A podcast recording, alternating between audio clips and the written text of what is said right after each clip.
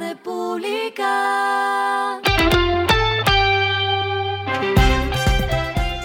Al final de la jornada, esto es lo que debes saber sobre el comportamiento de los negocios, las finanzas y la economía. Las movidas de hoy fueron.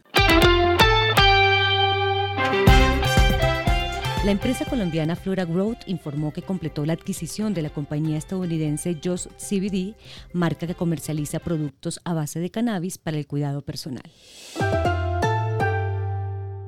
El CEO de Michelin para Colombia, Walter Hugo Soli, reveló en Inside LR que trabajan con General Motors para fabricar una llanta sin aire. Con esto no solo evitarían dolores de cabeza a millones de personas que se les pinchan sus llantas, sino que también frenarían que 200 unidades afecten al medio ambiente. Y la última movida empresarial de esta tarde es el anuncio de la empresaria del año, una distinción que entrega el diario La República desde 2003 y que este año destacará el liderazgo femenino. Las nominadas este año fueron Luz María Correa, presidente de la constructora El Cóndor, Margarita Nao, CEO de David Plata, Mónica Contreras, presidente de TGI, Claudia Bejarano, presidente de Cerrejón y María Lorena Gutiérrez, presidente de Corfi Colombiana.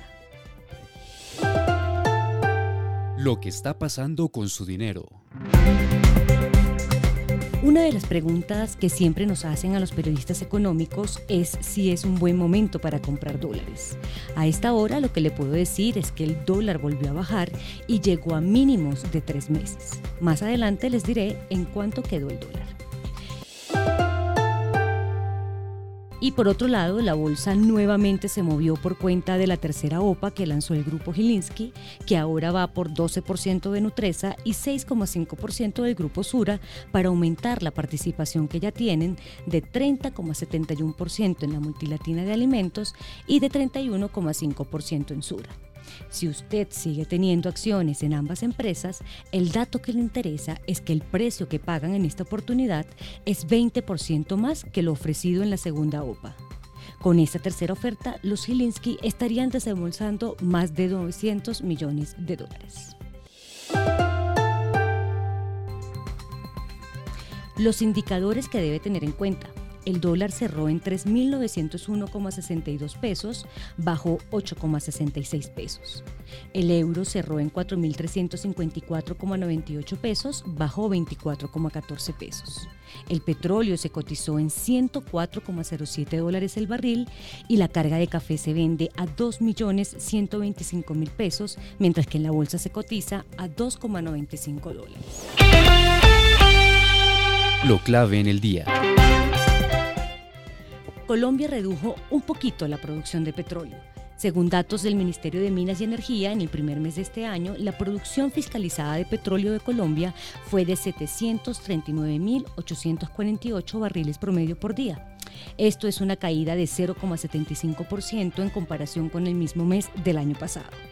Pero no es que Colombia esté fallando en la tarea. La disminución obedece a los bloqueos viales en el campo Yarigüí-Cantagallo en Santander y Bolívar que ocasionaron la suspensión de operaciones de 64 pozos que representan nada más y nada menos que el 54% de la producción total del campo. A esta hora en el mundo. La invasión rusa a Ucrania saltó al lado comercial. Se está gestando un boicot internacional al vodka ruso que va desde Estados Unidos hasta Australia. Esto como método para rechazar la invasión a Ucrania por parte del presidente Vladimir Putin. Al menos tres gobernadores de Estados Unidos ordenaron la eliminación de uno de los productos más emblemáticos de Rusia. La. Y el respiro económico tiene que ver con este dato. Bill Gates disparó nuevamente la curiosidad mundial al revelar la tecnología que reemplazará a los celulares. Se trata de la elaboración de un tatuaje electrónico en la piel cuya finalidad es recopilar y monitorear datos médicos y deportivos. Según Gates, una empresa estadounidense ya está haciendo los prototipos. Y finalizamos con el editorial de mañana. Mujeres que hacen empresa en Colombia. La República, en un aniversario más de su fundación como periódico económico, destaca la labor de las mujeres empresarias por su aporte como constructoras de un mejor país. Esto fue Regresando a casa con Vanessa Pérez.